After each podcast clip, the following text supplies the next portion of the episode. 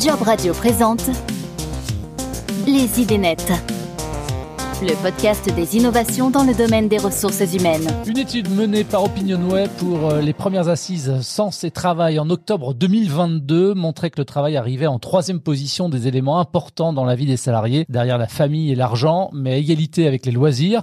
On apprend également que 36% des salariés vérifient la possibilité d'avoir un équilibre entre leur vie professionnelle et leur vie perso avant de rejoindre une entreprise. Dans ce premier épisode de l'année des idées nettes, on s'intéresse à la qualité de vie au travail. Les idées nettes, c'est le podcast des innovations dans le domaine des RH, un épisode disponible comme tous les autres euh, d'ailleurs dans son intégralité sur jobradio.fr, un programme auquel vous pouvez également vous abonner depuis l'ensemble des plateformes de diffusion de podcasts. Expérience collaborateur, feedback, responsabilité sociale des entreprises. Comment le digital peut-il améliorer la qualité de vie au travail et finalement se mettre au service des organisations? C'est l'une des questions que l'on va se poser avec David Guillochot. Bonjour David. Bonjour. Bienvenue à toi. Tu es directeur général de Zesme Up. Tu nous expliqueras dans un instant ce qu'est Zesme Up. Mais juste avant, j'ai été faire un petit tour sur ton profil LinkedIn et tu nous annonces que tu es papa. Alors, euh, trois garçons, visiblement, mais aussi papa de la management tech. Tu nous expliques? Bon, je rassure mes fils, hein, c'est pas mon plus beau bébé, hein, mais euh... oui, la management tech, en fait, c'est c'est une idée euh, bah, finalement tellement simple qu'on se demande comment elle n'a pas été déjà eue. Euh, c'est de mettre une étiquette sur toutes les solutions qui aident à mieux manager les entreprises pas au sens euh, comptable, financier, mais au sens euh, de l'humain qui la compose. Et donc euh, voilà, c'est bah, tout ce qui peut permettre à un comité de direction, à des managers de proximité, à une direction des ressources humaines, de faire que la performance humaine d'une organisation soit bah, tout simplement mieux, plus humainement performante, on va dire. Ok. Qu'est-ce qui te plaît, toi, dans le management Alors, euh, moi, ce qui m'a toujours plu dans, dans la RH et le management, au sens professionnel du terme, euh, en tant que soit consultant, soit entrepreneur, c'est bah, l'effet de levier que ça t'apporte par rapport à, à pouvoir transformer un petit peu la vie des, euh, des entreprises, c'est-à-dire qu'elles soient plus performantes, mais presque surtout la vie des, des collaborateurs qui la composent. Et ça, c'est génial, parce qu'on passe tellement de temps au travail. si on a un petit peu d'impact, voilà, c'est plutôt cool. Hmm. David, les 36% des salariés qui euh, vérifient la possibilité d'avoir un équilibre entre leur vie pro et leur vie perso avant de rejoindre une entreprise, ça te fait dire quoi, toi? Seulement? Ouais. Ouais, c'est pas beaucoup. C'est déjà pas mal. C'est des chiffres qui sont toujours en hausse. Hein. Ouais, ouais, alors, je, pense qu'on est encore loin de, peut-être de ce qui de ce qu'il faudrait, parce que je pense que ça fait partie d'une plutôt d'un équilibrage qui, quand même, effectivement, tu le dis, euh, qui, qui a pris un peu de temps hein, de, de, de, positionner le travail par rapport au reste de, de sa vie, et, et aussi alors, on est dans un marché euh, du travail où c'est normal que euh, les collaborateurs euh, futurs eh bien, regardent ce que l'entreprise propose. Et le salaire en est une partie, l'intérêt du travail en est une autre, et l'équilibre vie pro, vie perso en est peut-être une troisième. Mmh. Et 36%, je dirais que ça me surprend pas parce que c'est pas tellement quelque chose qui est facile à apprécier à évaluer. Tu sais, on, on dit souvent, euh, est-ce que l'herbe est vraiment aussi verte, euh, voilà, avant de décider d'être recruté Et on se rend compte après. Euh, il y a mm. peu de mesures factuelles, externes, accessibles, qui puissent donner ça. Mais oui, je pense que c'est il y a une tendance de fond à l'équilibrage. Alors ça peut poser un certain nombre de problèmes à certains, à certains types de management ou certains préconçus de, des entreprises, de, voilà, de, de penser que c'est acquis que l'engagement soit au maximum, que la disponibilité soit au, maximal, et donc ça oblige en gros, à augmenter le niveau de son jeu en management et en RH. Donc c'est plutôt bien, mais je, persiste et je signe. 36, c'est encore trop peu. Et ça veut pas dire que c'est des tirs au flanc. Hein. En même temps, c'est des chiffres qui datent de 2022. On est en 2024. c'est vrai que ça peut-être encore eu le temps de. On est peut-être à 38 là. Voilà, peut-être. Tiens, puisqu'on parle de chiffres, on va continuer avec euh, cette enquête également de, de l'IFOP, mais réalisée cette fois en mars 2023 et qui montre une augmentation du taux d'absentéisme chez les salariés. Parmi les chiffres sur le bien-être au travail qui y figurent dans cette même enquête, euh, on y voit que plus d'un salarié sur deux voit sa santé physique et mentale affectée dans le cadre de son job. 62% des collaborateurs estiment exercer un travail pouvant avoir un impact négatif sur leur santé mentale. Et les causes principales liées à l'impact négatif sur la santé mentale sont le stress à 67%, une charge de travail trop importante à 51% et un manque de reconnaissance à 46%. Une fois encore, ta réaction face à ces chiffres? Alors, je, suis vraiment dans un, un peu à la croisée des chemins, parce que nous aussi, on a effectivement des, des, des statistiques, puisqu'on travaille avec euh, beaucoup, plus de 300 entreprises, et donc on, qui sont de leurs collaborateurs, et on a des, des, informations complémentaires euh, par rapport à ce que tu dis. Et, et ça, ça questionne vraiment euh, les choses. Ça questionne, un, comme je disais précédemment, comment les entreprises fonctionnent dans leur euh, relation avec les collaborateurs, et deux, euh, sur bah, les attentes, euh, et j'ai envie de dire la la capacité d'acceptation ou l'envie d'accepter un certain nombre de choses de la part des, des collaborateurs ou des talents. Et moi, ma conviction, c'est qu'il n'y a pas forcément plus de travail qu'avant il y a une porosité euh, plus importante, d'accord, mais qui a du bénéfice. Enfin, pour certains en tout cas, c'est aussi cool quand même de, se dire qu'on va économiser euh, une heure et demie de transport euh, par jour et de travailler de chez soi et, peut-être de, commencer plus tôt, de s'arrêter pendant la journée, en fonction de son organisation, pour ceux qui bien sûr le peuvent. On est un peu à la croisée des chemins. Je pense pas que le travail est fondamentalement plus, enfin la charge de travail est fondamentalement plus lourde, d'accord? En tout cas sur le tertiaire, c'est très difficile à mesurer et il n'y a pas vraiment de, chiffres qui, qui le constatent. Je pense qu'il y a une capacité à accepter ça, qui certainement évolue dans le temps. Et pareil pour le stress. Voilà. Alors c'est vrai qu'on on est dans une société de surinformation euh, où le moindre truc devient énorme, etc. Donc on a une espèce d'info-obésité stressante, hein, qui, qui, voilà. Je pense qu'on parle plus des mauvaises nouvelles euh, que des bonnes. Et certainement ça crée un environnement, mais je suis pas sûr que ce soit que de la faute de l'entreprise, clairement, que de la faute des managers qui sont dedans, clairement. Euh, je pense que c'est un, un, un, ensemble et ça questionne, je pense, sur le moyen terme, sur la résilience individuelle et collective. Euh, alors moi, je viens d'un monde. Hein, tu, tu, tu n'as pas dit mon âge en regardant sur le, le profil LinkedIn, mais j'ai. je suis abstenu. Oh, c'est gentil. euh, donc euh, voilà, disclosure. J'ai connu, j'ai travaillé au siècle dernier, et donc c'est pas forcément bien, mais c'était un, c'est un état de fait. Je pense qu'on acceptait beaucoup plus de choses. Les temps de transport, on se posait même pas la question si c'était bien ou pas bien. Il fallait le faire.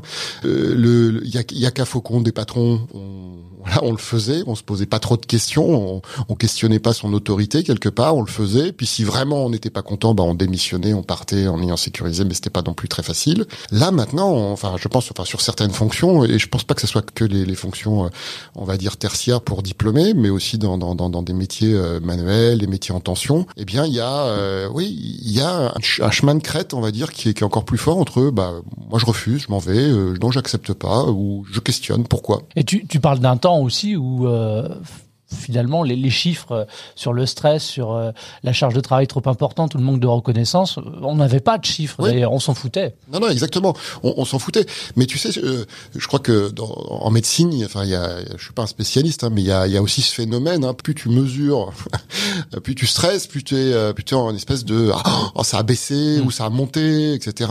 Faut que je me, enfin, je dis pas que ça, tu, tu psychosomatises toutes les maladies, bien entendu, mais euh, c'est devenu un tel sujet et, et du coup, on, on met une espèce de, de barre d'exigence bah, qui, qui est très élevée. Et, et c'est certainement une, une appréciation, enfin en tout cas un indice de, de progrès social dans, dans, dans, notre société, mais ça a des conséquences.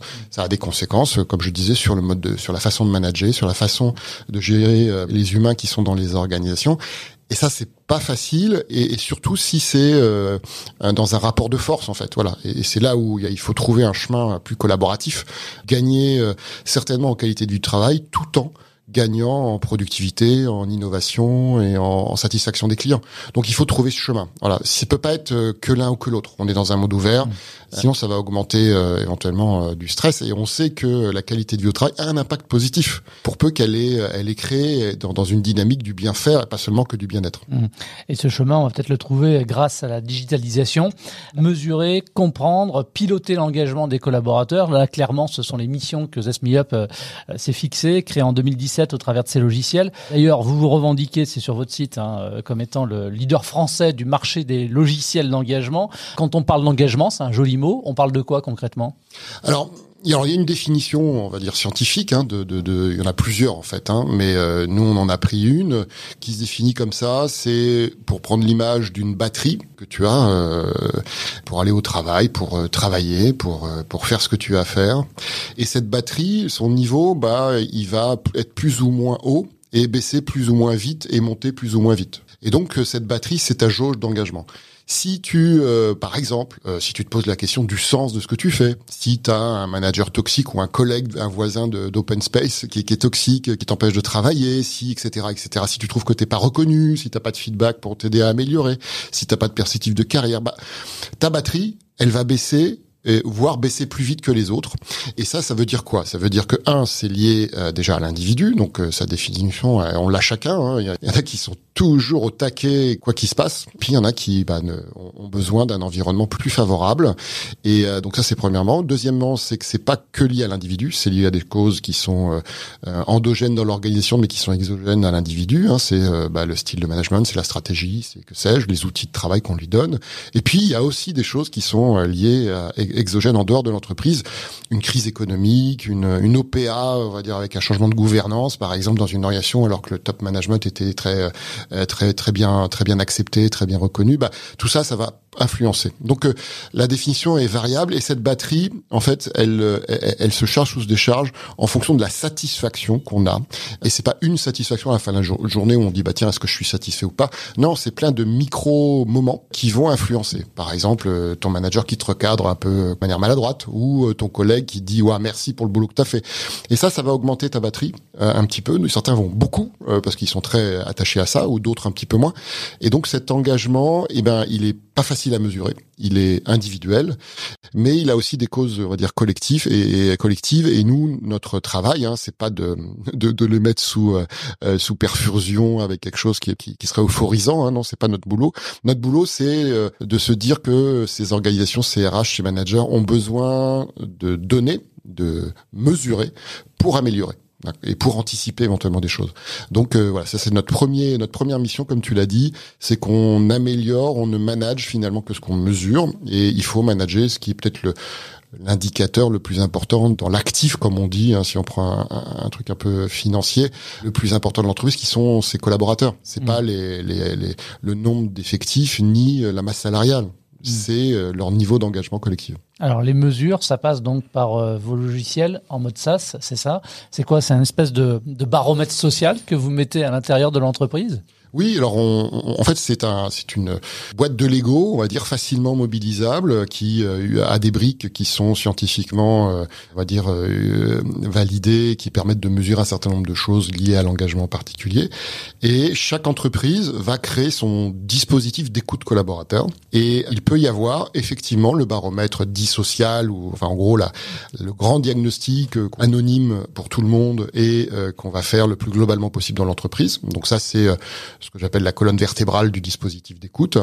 On le fait, même si c'est assez entre guillemets traditionnel, hein, puisque c'est c'est pas nouveau. Nous, ce qu'on va apporter là-dessus avec l'outil, c'est bien entendu de bien le faire pour le mesurer, de partager plus vite les résultats, hein, notamment au niveau des, lignes managériales, et surtout d'équiper, d'accélérer la partie diagnostic action, parce que finalement on écoute pour agir, et, euh, et c'est ça le principal problème des baromètres sociaux. Les études ont montré qu'il y avait 95% des collaborateurs qui pensaient que ça savait rien. Ils avaient raison puisque ça arrivait les actions en local arrivait six mois après euh, le fait qu'ils aient répondu.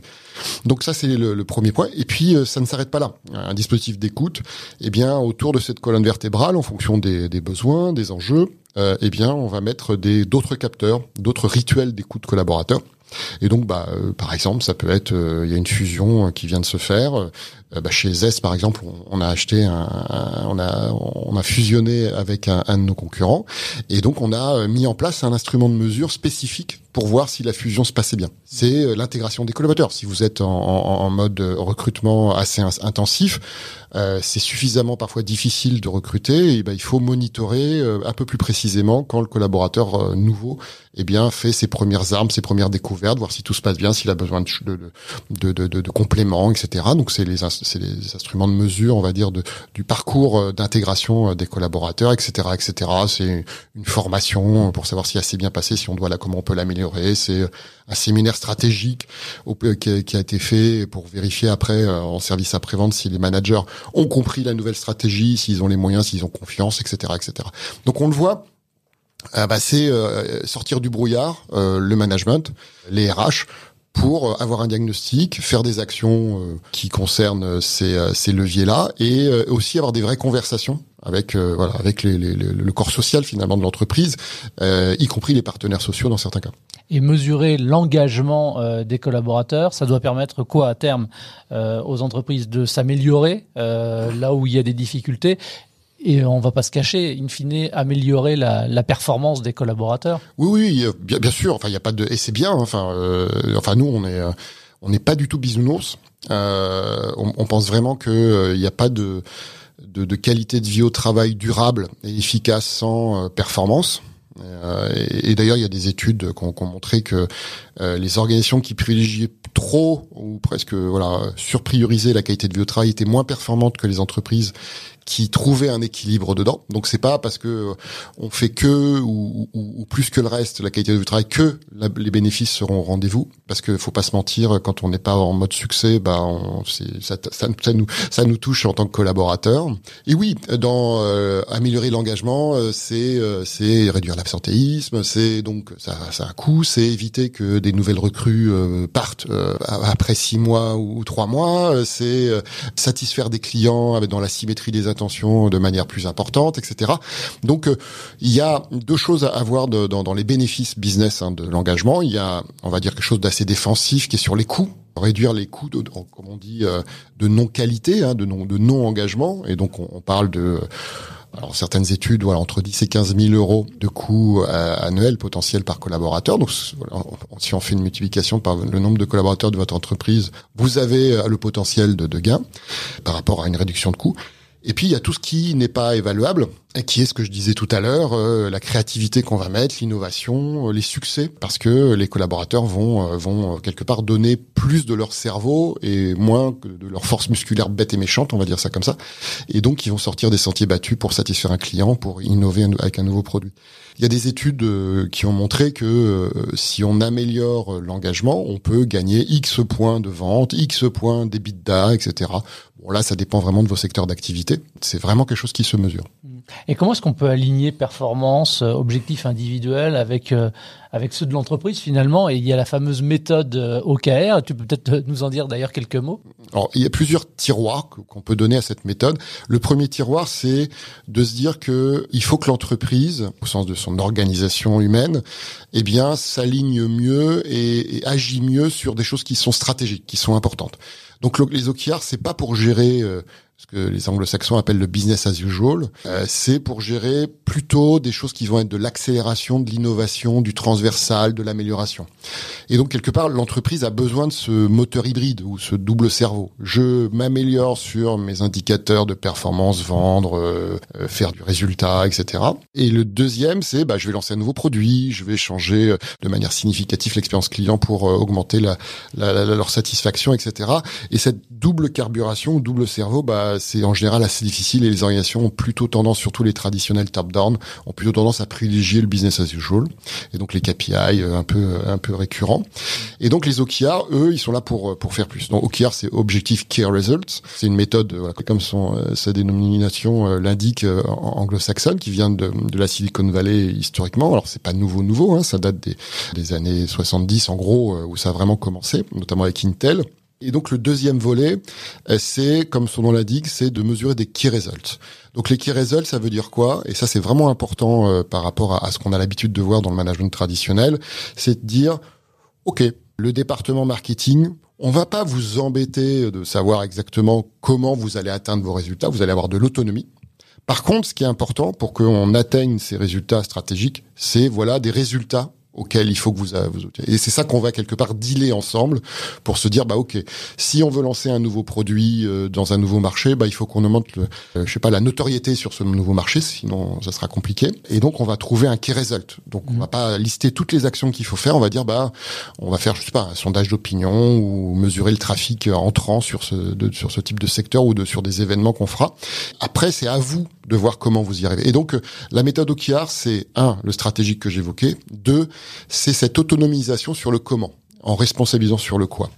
Et enfin, le troisième euh, pilier de, de, de transformation que, que, qu'il y a derrière cette méthode finalement assez simple en apparence, c'est que on est sur de l'agile. C'est-à-dire qu'on n'est pas sur le plan quinquennal, on n'est pas même sur des objectifs annuels. On est sur des sprints où on va quelque part se dire bah on va viser la lune là, parce que c'est un peu le, le, credo euh, pendant le trimestre pour, maximum pendant les six mois. Et puis on s'y met et puis on ajuste en cours de route. C'est ok de dire bah il y a un truc nouveau là sur le marché où on a atteint des résultats où c'est plus difficile. Ok on ajuste. C'est ok. C'est pas le budget on va dire qu'il faut atteindre à tout prix. Et du coup on, on est euh, enfin nous on utilise la méthode OKR et d'autres entreprises bien entendu l'utilisent et euh, bah, euh, d'un trimestre à l'autre, euh, selon la conjoncture, peuvent complètement corriger le, les choses. En résumé, OKR, c'est ce, cette méthode de management du, cerveau un peu du management stratégique et collaboratif en impliquant les collaborateurs. Alors, on l'a compris, Zesmiot permet donc de mesurer l'engagement des collaborateurs, permet également aussi finalement de mesurer le désengagement éventuel des collaborateurs et justement ne pas compter ses heures, travailler plus pour gagner plus, ça ça a plus trop la cote, hein, ce, genre de phrase, euh, ce genre de slogan. Euh, fin 2022, Selon l'IFOP toujours, 37% des salariés se sentaient concernés par le quiet quitting, une démission euh, silencieuse, voilà pour euh, la traduction, en se contentant seulement de, de produire simplement le, minimum d'efforts au travail. Comment est-ce qu'on peut justement, euh, toi, de ton point de vue, lutter contre le quiet quitting et détecter les signes de désengagement chez les employés? Alors c'est une question qui, bien entendu, est au cœur de notre travail, de notre accompagnement euh, avec les, les, entreprises, sauf si elle voulait faire partir les gens, mais en général, elle ne sollicite pas. Alors, en fait, il y a euh, dans les études que l'on mène pour nos clients, on peut identifier des leviers qui sont plus prédictifs que d'autres ou des signaux qui sont plus annonciateurs que d'autres d'une intention de départ. Mmh. D'accord? C'est par exemple, pour illustrer, on a euh, analysé que le, on dire l'alignement avec la stratégie de l'entreprise n'est pas un signe court terme. On part pas parce que euh, très à très court terme parce qu'on n'est pas aligné avec l'entreprise. Alors, faut vraiment être en, en espèce de, de, de, refus total et avoir vraiment des convictions presque politiques. Mais c'est c'est pas la majorité ni des situations des entreprises ni des individus. Par contre, la relation avec ses collègues, la relation avec son manager, elles sont euh, particulièrement annonciatrices d'un risque de départ. C'est-à-dire qu'en gros, s'il y a une baisse assez euh, forte et qui dure plus d'un mois dans les indicateurs, puisqu'il y a, il y a des fois pour des, enfin, des dispositifs de prise de pouls assez régulières. Donc, si on voit qu'il y a des baisses assez assez fortes et qui se répètent, là, il y a un vrai risque de, de, de départ. Alors, bien entendu, si on a un marché euh, qui est absolument pas euh, volatile, enfin, voilà, où c'est très compliqué de trouver un autre job, bah, les gens partiront pas mais ils seront euh, sur du super quiet quitting, c'est-à-dire que euh, voilà, on aura les salaires, mais pas le, finalement le bénéfice de leur présence presque, puisque c'est même pas leur engagement. Donc euh, oui, il y a des indicateurs, il faut le, le, les, mesurer, et nous on a vraiment ces, ces signes, enfin cette prise avec cette prise de pouls plus régulière, on détecte et on, on avant-coureurs. Alors J'aime bien quand je parle de management tech de dire qu'on veut apporter aussi alors une French touch ou, euh, ou en tout cas une, une, touch européenne par rapport aux Américains qui sont bah, comme souvent dominateurs dans, dans le logiciel, hein, y compris euh, sur nos sujets. Euh, les Américains, ils ont pas trop de, de complexe sur le fait de mettre un indicateur de risque de départ de David Guillochot. Voilà. Les outils le font assez simplement. Par contre, nous, on évite de le faire. Voilà, on est plutôt sur des, des mailles organisationnelles que individuelles. Pourquoi? Parce que euh, c'est pas parce que mes relations avec mes collègues euh, peut-être se sont détériorées que je vais forcément partir. Par contre, si mon manager et à la RH ont le sentiment, parce qu'ils ont un indicateur qui leur dit que je risque de partir, je pense que leur façon de me voir va changer peut-être pour du bon, mais ça peut être aussi pour du moins bon. Donc ça pose quand même des questions de, de l'éthique de l'utilisation des, des, données, et c'est ce sur quoi nous, voilà, on fait aussi attention. Et c'est vrai que parfois on, on, dit non à des clients qui voudraient aller plus loin. Dans, dans, dans ça, on, on essaye de leur montrer qu'il y a des bénéfices d'abord à, à, à, collecter euh, avant d'aller à ce niveau de, de granularité. Il me reste deux petites questions, euh, David, puisqu'on parle de, de, techno. On est effectivement dans un monde professionnel de plus en plus axé sur la techno. Il faut vivre avec son temps. Mais comment ne pas oublier non plus qu'on est dans l'humain, qu'on gère des humains Comment continuer à prendre compte justement euh, l'aspect émotionnel dans la gestion des équipes une mmh. fois qu'on est entouré de toutes ces machines? Tu n'es pas le premier à, me le dire que euh, oui, mais euh, le digital déshumanise-t-il pas euh, la les relations humaines? Et c'est vrai sur tout ce qui va être l'automatisation et maintenant le remplacement par l'IA générative hein, dans, dans, certains. Donc il y a donc il y a une déshumanisation de tâches qui étaient avant faites par des humains qui aujourd'hui seront faites à 80% par une IA générative. Donc là, oui, la technologie là est totalement déshumanisante.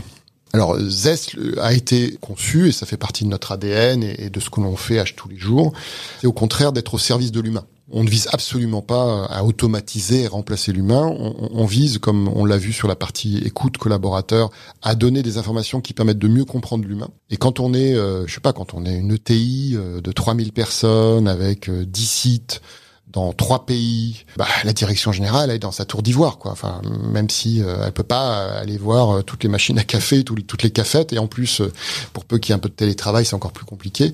Et donc, elle a, en gros, et puis les indicateurs financiers ne l'aident pas. Donc, donc ça, c'est c'est mettre l'humain dans le cockpit de management. Voilà. Donc ça, c'est l'inverse de la déshumanisation. Et par exemple, un autre pan qu'on n'a pas évoqué, qui est très très important, c'est euh, les entretiens annuels, c'est ces rituels de, de, de, de, conversation, enfin plus ou moins de conversation d'ailleurs, entre le manager et le manager depuis quatre ans, on, déploie de plus en plus et ça s'accélère une modernisation finalement de ce cycle un peu obligatoire. Euh, en tout cas, euh, pour les entretiens professionnels, c'est obligatoire légalement. Pour les entretiens euh, d'évaluation annuelle, c'est quasiment obligatoire pour que ça soit des rendez-vous qui soient moins stressants, plus utiles. Et donc ça veut dire quoi? Ça veut dire qu'on n'a pas voulu dématérialiser, supprimer les entretiens. Au contraire, avec le digital, ce que nos clients font, c'est qu'ils multiplient les points de discussion. Au lieu d'avoir un seul entretien qu'on va rendre plus productif, on va dire ça comme ça pour gagner du temps, eh bien, on réinvestit ce temps pour avoir euh, trois, quatre euh, entretiens qui permettront un petit peu comme euh, on le fait avec un, entraîneur dans une équipe de, sport, de dire bon, on va pas atteindre la fin du championnat pour faire le débrief, on va mmh. faire chaque match, voilà, avant le match, après le match. Des points d'étape. Des points d'étape. Et du coup, qu'est-ce que ça permet concrètement? Donc, de le faire plus vite, mieux et mieux préparé. On promeut le, le, management collaboratif, qui est ni le management top-down, ni le management sans management. Eh bien, euh, le manager, grâce au feedback que le collaborateur va lui faire pour préparer son entretien, bah, l'entretien va être beaucoup plus qualitatif. Puis il va, il va devoir prendre en compte aussi euh, finalement les, les, inputs, les feedbacks du collaborateur. Donc ça structure hein, le contenu de la discussion.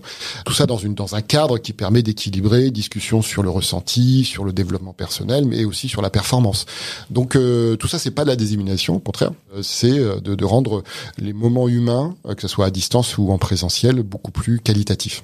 Tout à l'heure, tu as parlé de quelque chose, moi, qui me parle, euh, de, de bien-être et de bien faire. Mhm. Comment est-ce que, ce sera ma dernière question, comment est-ce qu'on parvient justement à concilier les deux? Cet équilibre, il est défini par le management, mhm. par le top management. Il n'est pas défini par l'individu tout seul. Donc c'est déjà une décision de politique, on va dire, d'entreprise. De, et ça, ça évolue notamment grâce aux, aux, aux, mesures qui sont faites en disant bah, la prise de conscience qu'on n'obtient pas nos résultats, notre stratégie, euh, aussi bien quand on, ignore euh, les collaborateurs euh, dans ce qu'ils ressentent. Donc euh, il faut le mesurer, et c'est aussi un élément. Et le deuxième élément, c'est qu'il faut changer son mode de management. C'est-à-dire que le management doit prendre en compte un certain nombre de, de, nouveautés, et parfois réutiliser des outils qui sont pas forcément. On parlait des OKR tout à l'heure, c'est pas un outil qui sort du voilà de cette année. Donc c'est des outils qui ont fait leurs preuves, qui ont été utilisés par des par des dizaines de milliers d'entreprises de management, et il faut améliorer sa boîte à outils. Il faut se professionnaliser, j'ai envie de dire. Hein. Il faut améliorer son niveau de jeu, je le disais tout à l'heure. C'est vraiment important. Et c'est en faisant la synthèse qu'on arrive à faire vraiment ce, ce, ce, côté durable, je pense, de, la performance. Chez certaines entreprises, notamment chez nos clients, ça passe par définir des objectifs aux, aux, dirigeants sur la qualité de vie au travail sur l'engagement, en plus du reste. Et donc d'avoir ce que les anglo-saxons appellent depuis très longtemps la balance scorecard, donc une espèce d'indice, de tableau de bord équilibré, qui permet d'avoir des indicateurs financiers, opérationnels et des indicateurs humains. Hein, on parle de reporting extra-financier. Eh bien, ça fait partie des choses. Et d'ailleurs, de plus en plus de nos clients utilisent nos labels, qui sont des, des certifications de résultats obtenus dans les enquêtes collaborateurs, pour par exemple dire les relations avec mes collègues au sein de l'entreprise sont notées 8,7 sur 10 par l'ensemble des collaborateurs dans l'entreprise. Donc moi, si je suis un candidat, je trouve ça génial. Si je suis éventuellement un investisseur et ça commence à arriver, ça veut dire que il y a une organisation qui est saine au-delà des résultats, et donc je vais pouvoir prendre euh, éventuellement des décisions euh, à la fois pour euh, rejoindre cette entreprise ou éventuellement pour investir et pourquoi pas dans le futur comme client. Allez, j'évite de remettre une pièce dans le jukebox parce qu'il est reparti. Oui, oui j'ai un, un, jukebox de, assez, assez, assez complet, effectivement. Mais parce que c'est la passion, tu as compris. Oui, j'ai compris et j'aime beaucoup la playlist. Euh, un grand merci à toi, euh, David, d'avoir euh, répondu gentiment à mes questions. Merci de me les avoir posées. Et puis, pour en savoir plus sur les solutions SaaS proposées par ZestMeUp, rendez-vous sur le site zestmeup.com. Vous avez apprécié cet épisode des idées nettes eh bien, venez le dire sur nos réseaux sociaux. Vous pouvez commenter et même noter cet épisode depuis les plateformes de podcast. Cela participe également à augmenter la notoriété du programme. À très vite sur Job Radio. Salut. C'était Les Idées Nettes, le podcast des innovations dans le domaine des ressources humaines. Tous les épisodes des Idées Net sont disponibles sur l'ensemble des plateformes de diffusion de podcasts.